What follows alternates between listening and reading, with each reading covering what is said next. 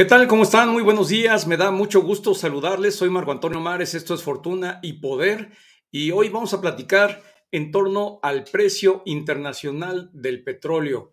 Hay que recordar que este precio internacional es un precio que ha fluctuado pues a lo largo del tiempo en ciclos de manera muy importante y hoy estamos aparentemente en uno de esos ciclos en el que ha marcado una tendencia alcista muy fuerte. Pero, ¿qué tiene que ver esto con México?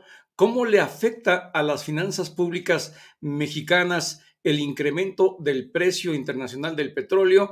En México somos afortunadamente uno de los países que exporta petróleo y en consecuencia tenemos esa oportunidad de contar con divisas que ingresan por la factura petrolera de exportación, pero también somos un país que importa un elevado porcentaje de sus gasolinas, de sus aceites y en consecuencia, pues también eso viene a contar muy fuerte en la balanza energética. ¿Qué margen le va a dar al gobierno mexicano en caso de que se mantenga a lo largo del tiempo este precio alto en, en el plano internacional en el crudo? Bueno, pues de esto vamos a platicar hoy con Víctor Ayala. Él es un experto en materia energética y a quien saludo con mucho gusto. Víctor, ¿cómo estás? Me da muchísimo gusto que hayas aceptado estar aquí con nosotros en esta entrevista. Víctor Ayala, buenos días. Marco, mucho gusto. Encantado de estar aquí contigo, con tu auditorio, para platicar de un tema tan importante. Gracias por la invitación. No, al contrario. Vamos rápidamente a esta nota biográfica para que conozcamos un poco más acerca de la información de Víctor Ayala. Víctor Gómez Ayala director de inteligencia de datos de la Fundación Rafael Donde. Es economista especializado en análisis macroeconómico aplicado, finanzas públicas y política energética. Previamente trabajó como economista senior en la Casa de Bolsa Finamex y en la Secretaría de Hacienda y Crédito Público. Contribuyó en la implementación de la reforma energética de 2013 y en el proceso de consolidación fiscal que concluyó en 2018. Bienvenido a Fortuna y Poder. Bueno, pues ahí están los datos más importantes de Víctor Gómez Ayala. Víctor, muchas gracias otra vez. Bueno, pues eh, comentaba yo que eh, pues México está hoy en una circunstancia, igual que a nivel internacional todos los países, que están observando esta, esta oleada alcista en el precio internacional del petróleo y pues obviamente hay muchos factores a nivel internacional que lo explican. Uno de ellos tiene que ver con este potencial conflicto geopolítico y que podría derivar en una guerra entre Rusia y Ucrania y que ha venido presionando al alza el precio internacional del petróleo, además de generar pues incertidumbre en los mercados financieros en general. Eh, me gustaría mucho, eh, Víctor, que nos platicaras cuáles son tus eh, eh, pues, principales ideas en torno a esta oleada alcista que estamos viendo en el plano internacional del precio del crudo. Con mucho gusto, Marco. Mira, eh, para entender eh, cómo se determinan los precios en los mercados internacionales, hay que considerar que hay factores que son específicos del, del mercado del que estamos hablando, en el caso del petróleo y de otros hidrocarburos, por ejemplo, el gas natural eh, las condiciones de oferta y demanda, es decir, las condiciones que tienen que ver con las personas que producen, los países que exportan eh, la mayor parte de, estos hidrocarburos. Y por el otro lado, los, mayores consumidores eh, a nivel internacional determinan los precios en equilibrio a los cuales se intercambian estos bienes. Pero hay una parte interesante, que es a la que hace referencia, que tiene que ver con las expectativas, es decir, no solo se trata de cómo se están intercambiando hoy los millones de barriles a nivel global, sino también qué expectativas se tiene sobre los factores que puedan incidir hacia adelante en este intercambio, ¿no? Y ese canal de expectativas es muy importante para entender cómo se mueven los precios de las materias primas en los mercados internacionales. Aquí hay un factor muy interesante que tiene que ver con la pandemia y todos los problemas asociados a las cadenas de suministro que han afectado, por supuesto, a los mercados energéticos desde 2020 y que durante 2021 le dieron un impulso importante por factores, sobre todo de oferta, a los precios al alza, ¿no? Eh, con la apertura de la economía, que esto ha sido algo gradual, que ha venido ocurriendo desde finales de 2020, en 2021, y la recuperación que hemos observado en los países que consumen más petróleo, eh, los precios se han recuperado de manera importante, con lo cual cerramos con cifras históricas durante 2021.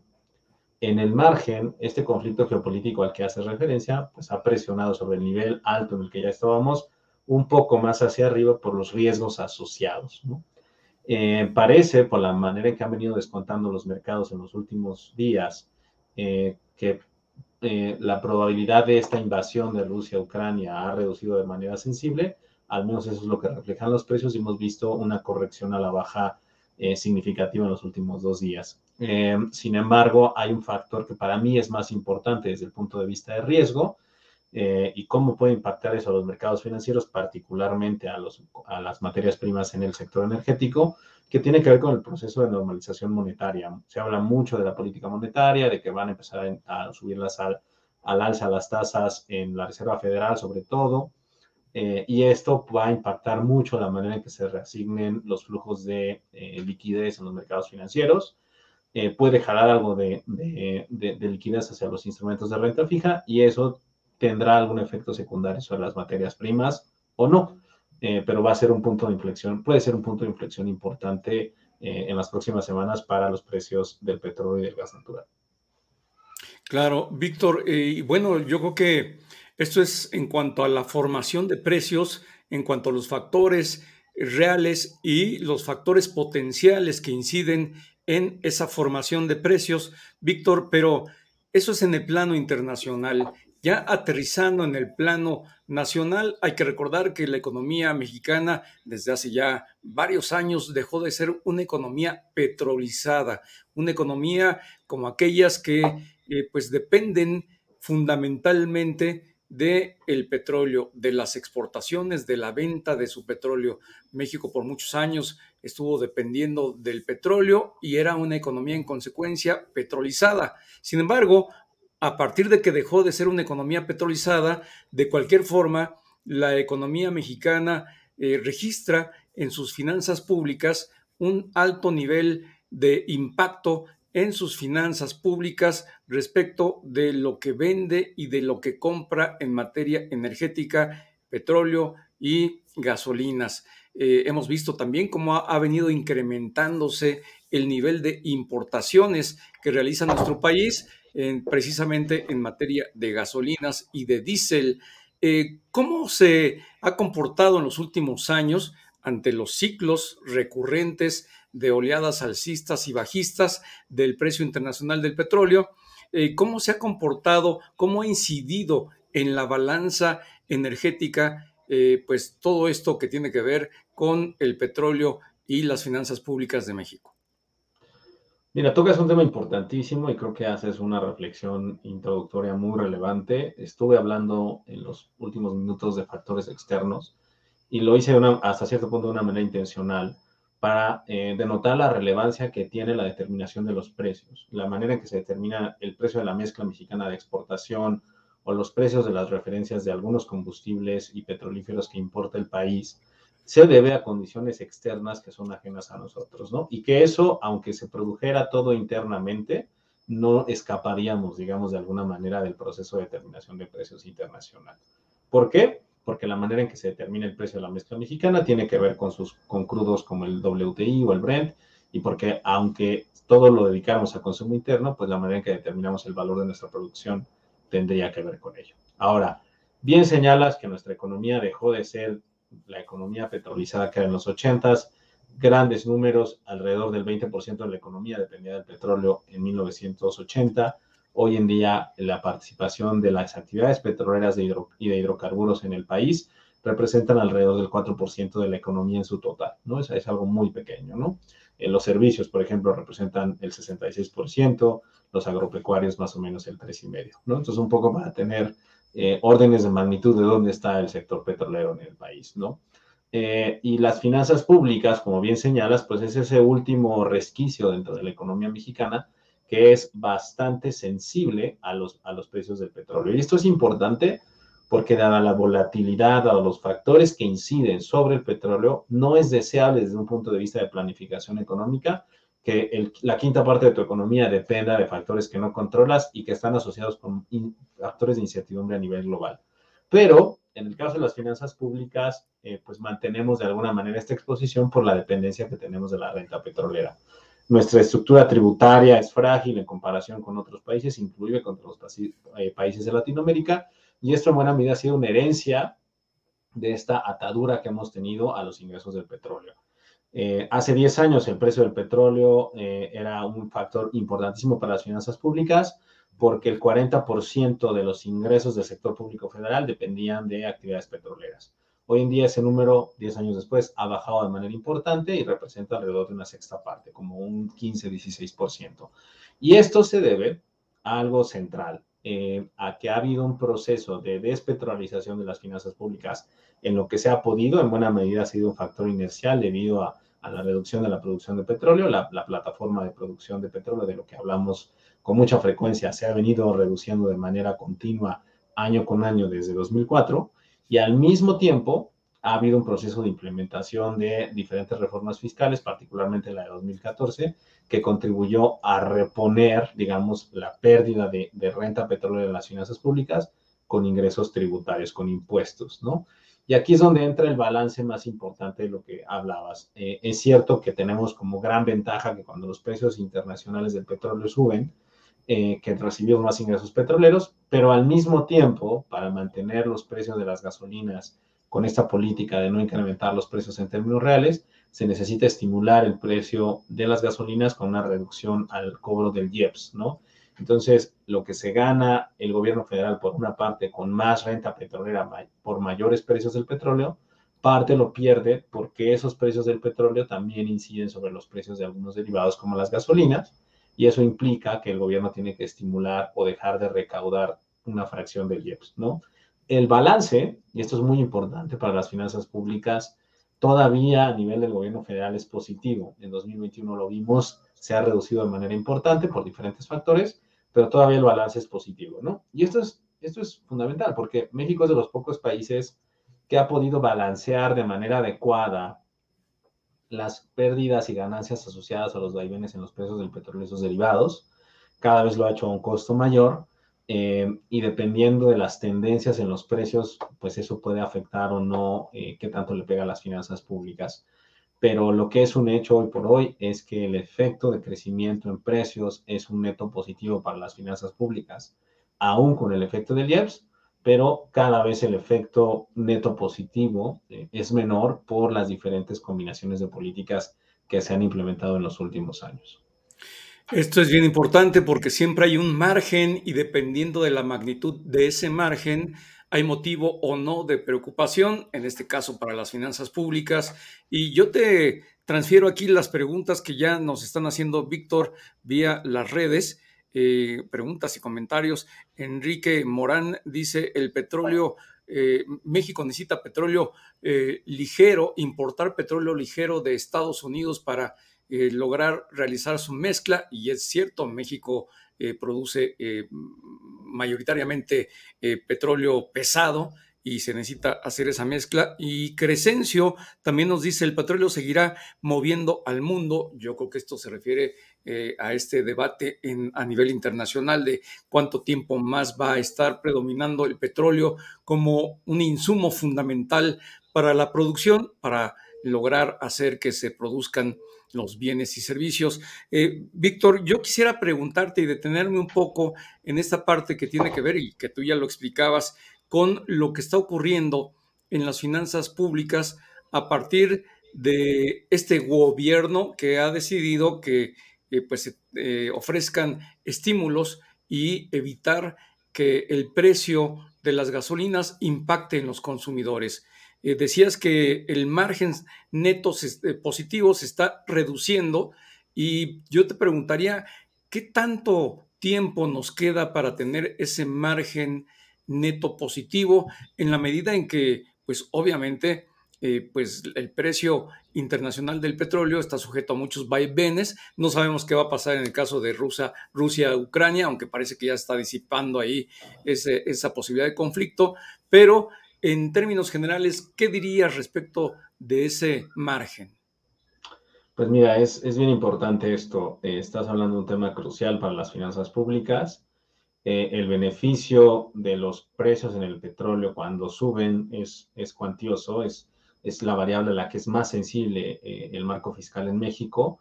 Eh, y cuando los precios internacionales del petróleo suben, típicamente están correlacionados con incrementos en las gasolinas, lo cual hace que la, eh, el, el, estímulo tenga que ser mayor. Pero no hay que olvidar la contraparte, que eso también es muy importante, ¿no? Cuando los precios del petróleo bajan y bajan por debajo de lo que se planea en el presupuesto y en la ley de ingresos, em, el, efecto neto también es neto negativo, ¿no? Entonces, eh, lo vimos, por ejemplo, durante 2020, en la primera mitad, que los precios del petróleo se colapsaron, eh, que el gobierno dejó de estimular el IEPS, que cobró casi todo un IEPS completo, incluso los precios de las gasolinas bajaron por la caída tan abrupta, aún cobrando el IEPS completo, ¿no? Eh, lo mismo pasa cuando ocurren los efectos a la baja, la caída en el precio del petróleo tiene un impacto mayor de lo que ganas en recaudación por cobrar las cuotas mayores de IEPS, ¿no? Y esto es importante porque en el mercado internacional el precio del petróleo, así como ahorita estamos viendo un efecto eh, relativamente prolongado de crecimiento, también hemos visto episodios relativamente prolongados de bajadas, ¿no? La, la, última fuerte fue entre 2014 y 2015 y eso afectó de manera significativa a las finanzas públicas. Eh, se comprometió, por ejemplo, en aquel entonces las calificaciones eh, de, de, Pemex. Fue la primera vez que estuvo en duda en, en 2015 la pérdida de grado de inversión en Pemex. Digo, la historia la, de, en cómo acabó eso este, seis años después la conocemos todos pero desde ese momento empezaba a levantar las alarmas. Esa sensibilidad eh, es lo, lo, lo, deseable es que esté de alguna manera controlada, ¿no? Y tenemos ejemplos de muchos tipos, ¿no? México es como en el extremo opuesto de cómo utilizar la renta petrolera para destinarla al gasto del día a día del gobierno federal y de, su empresa productiva y eh, reservar lo mínimo para eh, ahorro de largo plazo, ¿no? Y en el extremo opuesto tienes también otra empresa pública eh, como es Statoil en Noruega, donde todos los, todo la, toda la renta petrolera se acumula en un fondo de largo plazo, que es un fondo soberano que tiene reglas de financiamiento y de estructuración muy limitadas y que nada tiene que ver con el gasto público, ¿no? Entonces, son como los dos extremos de cómo administrar la renta petrolera. Ahorita que hablabas de, es cierto que la hora del petróleo va a durar un buen rato, no sabemos cuánto, pero va a durar y tienes maneras diferentes de administrar lo derivado asociado al valor de esa renta eh, como tú quieras, ¿no? México se la gasta en, gasto eh, pues de inversión y gasto corriente eh, cada año, lo presupuesta y se lo gasta, ¿no? Y si hay algún excedente extraordinario, se, gasta, eh, se ahorra una fracción en los fondos de estabilización, pero ¿de qué va a depender el margen de que tengamos, de que podamos utilizar esto por un rato más? Va a depender de dos cosas fundamentales, de la trayectoria, ¿no? Eso, eso es interesante, pero sobre todo va a depender de la trayectoria de inflación para saber qué tanto margen tienes para eh, manejar esta política de estímulos como has manejado. Y muy importante, lo que ha reducido mucho ese margen de ganancia en el corto plazo ha sido todas las eh, ayudas que se le han dado a Pemex, sobre todo a través de la reducción de la carga fiscal del derecho a utilidad compartida. Mientras la, el mayor beneficio del alza en los precios del petróleo se transfiera a Pemex, y esto se hace con una reducción en la carga fiscal, pues entonces lo que el gobierno recibe cada vez es menos y eso hace que tenga que, que la parte que tiene que compensar con el IEPS le dé un neto cada vez menor. Entonces son esos factores los que yo te diría que hay que estar atentos sobre la evolución del impacto de este margen de beneficio de los precios sobre el marco fiscal. Claro, Víctor, y bueno, déjame eh, regresarle el saludo a Servando González, que es pues una de las personas que eh, tradicionalmente nos, nos escucha y nos ve aquí en Fortuna y Poder. Y Ángel Rodríguez nos dice, eh, la transición a energías limpias es urgente, ya es algo hacia donde va eh, el mundo, la, tendencia internacional. Y yo quisiera preguntarte, eh, Víctor, ¿cuáles son tus puntos de vista respecto de lo que podría ocurrir con la intención que ha expresado el gobierno mexicano de avanzar hacia la soberanía energética, como la ha denominado, y buscar la posibilidad de dejar de exportar petróleo, de producir solamente para consumo interno. La factura petrolera, lo decíamos hace un momento, eh, es importante en las finanzas públicas, pero no sé de qué manera en el gobierno mexicano estarán pensando sustituir esos ingresos de divisas, porque la intención es esa, aumentar la producción de consumo interno y dejar de exportar petróleo. ¿Qué dirías? Mira, yo lo he dicho de manera muy clara, eh, con las condiciones que tenemos hoy, con la infraestructura que tenemos hoy y con las necesidades que tenemos hoy, pensar que podemos transitar a un escenario en el cual toda la producción de petróleo se em, procese en, las refinerías de nuestra empresa productiva es una quimera, ¿no? No hay que darle muchas vueltas. Em, los planes que contemplan esta, eh, este, eh, esta reducción eh, radical de las exportaciones a cero a partir de los próximos dos años implicaría que la capacidad de procesamiento de la refinería que está en Deer Park dejara, estuviera en, los, en los límites de, de, producción, ¿no? de su capacidad, implicaría poner en una etapa productiva y de procesamiento acelerado a dos bocas eh, y implicaría también hacer una eh, reestructuración y una, un, relanzamiento, digamos, de, de, toda la capacidad productiva, la capacidad instalada del Sistema Nacional de Refinación de las demás refinerías. Y hacer eso en los próximos dos años, pues la verdad, en conjunto, es demasiado ambicioso y, e irreal, ¿no? ¿no? No hay manera de decirlo de una manera más clara. Eh, ahora, desde un punto de vista de qué tan deseable o no es para el país esto, eh, yo te lo decía hace un momento, ¿no? Eh, la manera en que se determinan los precios de la mezcla mexicana tiene que ver con la manera en que se determinan los precios del petróleo en el mundo, ¿no? Entonces, aunque todo el valor de la producción se utilizara para producir gasolinas internamente, pues la manera en que los precios internacionales afectan la determinación del precio de nuestra mezcla va a seguir, ¿no? O sea, la mezcla mexicana, su precio va a seguir dependiendo del Brent y va a seguir dependiendo del WTI, ¿no? Porque si no se hace de esa manera, pues entonces la posibilidad de que Pemex pueda colocar deuda en los mercados financieros internacionales para refinanciamiento, para sus emisiones de deuda nuevas, para su endeudamiento neto, pues desaparecen, porque si no hay un proceso claro de determinación del valor de sus ingresos, pues entonces no hay una manera de entender cómo eh, pues, tiene capacidad de pago para honrar eh, esa deuda que se le estaría dando hacia adelante, ¿no? Entonces, hay demasiadas factores aledaños al proceso de operación de Pemex que haría imposible que aún produciendo todo internamente y generando las gasolinas internamente, que el valor de esos hidrocarburos que se procesen en el sistema de refinación de Pemex no sean eh, determinados por condiciones externas, ¿no? Eh, y lo mismo ocurre con las gasolinas. Entonces, eh, pues al ser el valor de la producción que estás metiendo a tus refinerías mayor, pues también el derivado y, la, y el producto que va a salir de ahí es mayor.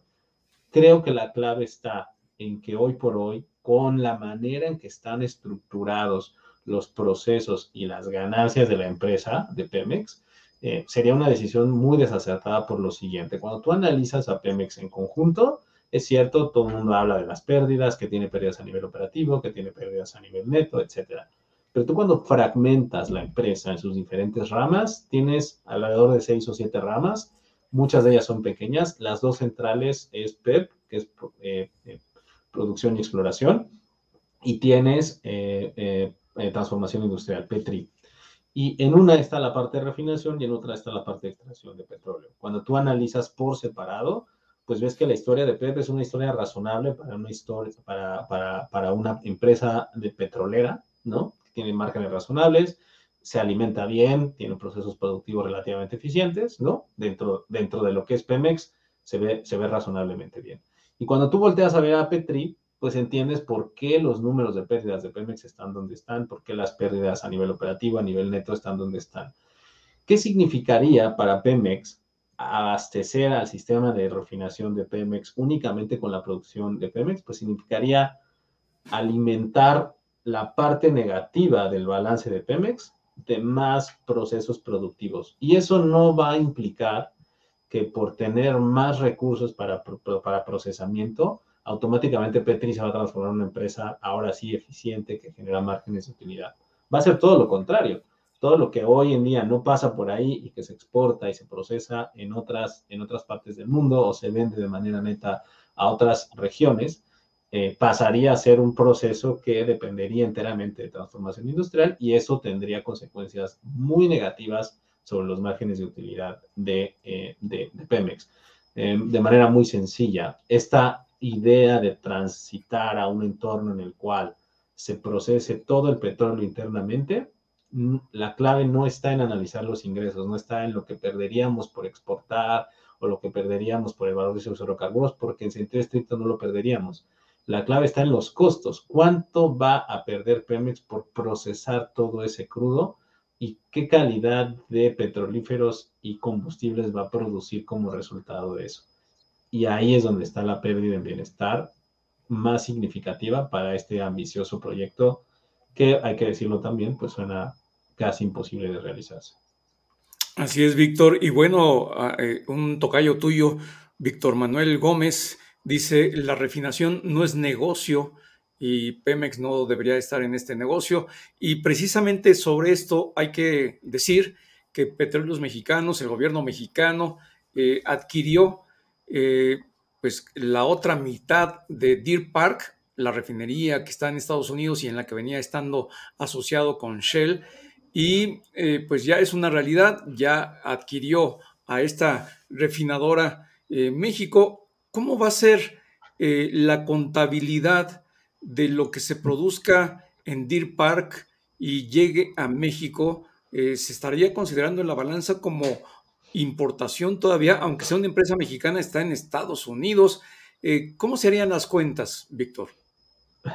No, pues por supuesto que lo es, ¿no? Ese es, otro punto y por eso he, hablado del sistema de refinación y no del sistema nacional, ¿no? Em, al final de cuentas, eh, aunque la refinería sea propiedad de Pemex, está ubicada en Estados Unidos. Y entonces, para que el petróleo que produzca Pemex en un, en un campo de extracción en el Golfo de México, del lado mexicano, y cruce a una refinería que está en Texas, pues necesita cruzar una aduana, ¿no? Y automáticamente eso se registra como, eh, como una exportación de México y como una importación de Estados Unidos, ¿no?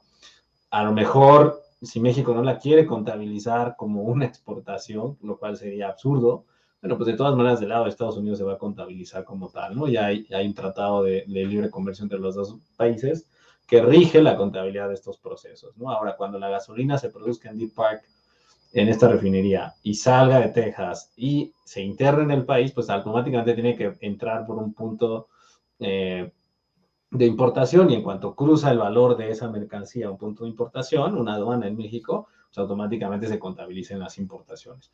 Dentro del balance de Pemex va a estar como parte de su proceso productivo, como su dentro de su producción de gasolinas y de su exportación y de su, y de su venta de petróleo, sí. En el balance de Pemex, vamos, ahí todo va a ser como una actividad al interior si es que se mantiene así. Eh, pero en términos de la relación en los países, pues así ocurre, ¿no? O sea, hay muchas empresas mexicanas, no solo Pemex, que tiene filiales en el exterior y el, valor de sus bienes que se exportan y se, y se importan entre sus mismas eh, compañías, eh, es muy claro, por ejemplo, el ejemplo de las, de las armadoras, ¿no? De las, de las automotrices, este, pues, pues, se contabilicen las exportaciones cuando sale y se contabilicen las importaciones cuando entran, ¿no? O sea, no, no hay que darle demasiadas vueltas a, a esa contabilidad. Claro, Víctor, pues finalmente yo te preguntaría una conclusión respecto de lo que tendría que estarse haciendo desde el gobierno mexicano en materia energética para lograr una mayor eficiencia en su producción, en su exportación y en el consumo interno en México y que pudiera permitir que la política energética sea una política que realmente eh, sea congruente con lo que está ocurriendo a nivel internacional. Pues mira, creo que tanto tú como alguno de los comentarios que me leías tocó un punto fundamental, que es el tema de la más reciente transición energética. Varios especialistas han hablado de que esta no es la única transición energética, que las transiciones energéticas toman pues, muchos tiempos, décadas, incluso pueden tomar más de un siglo, ¿no? Este, la transición, por ejemplo, la última, la última gran transición energética del carbón a otros combustibles fósiles, pues no ha concluido, ¿no? Ahí, ahí sigue habiendo procesos que se hacen con carbón a nivel global en, muchas partes del mundo, ¿no? Entonces, México recientemente se ha metido a ese tema, ¿no?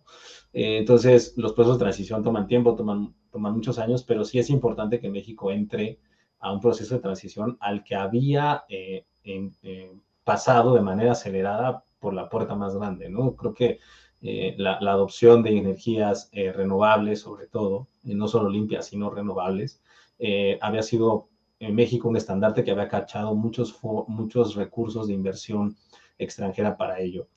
Eh, hay, una, hay un punto central en este debate que tiene que ver con las ideas en torno a cómo debe estructurarse la política energética de un país y cómo históricamente hemos atado, la, porque es lo que hemos hecho, la definición, las aristas de nuestra política energética a los márgenes de la política fiscal. Mi, mi, eh, mi manera de ver las cosas por, las, por, por, lo que yo he estudiado, por lo que he visto, por lo que me ha tocado ejecutar desde el punto de vista de política pública, es que mientras más desligada esté la política energética de las ataduras de las finanzas públicas en términos de inversión, en términos de planes de trabajo, en términos de objetivos de largo plazo, la política energética puede causarse mejor al bienestar de la población, de las personas, de los ciudadanos, ¿no?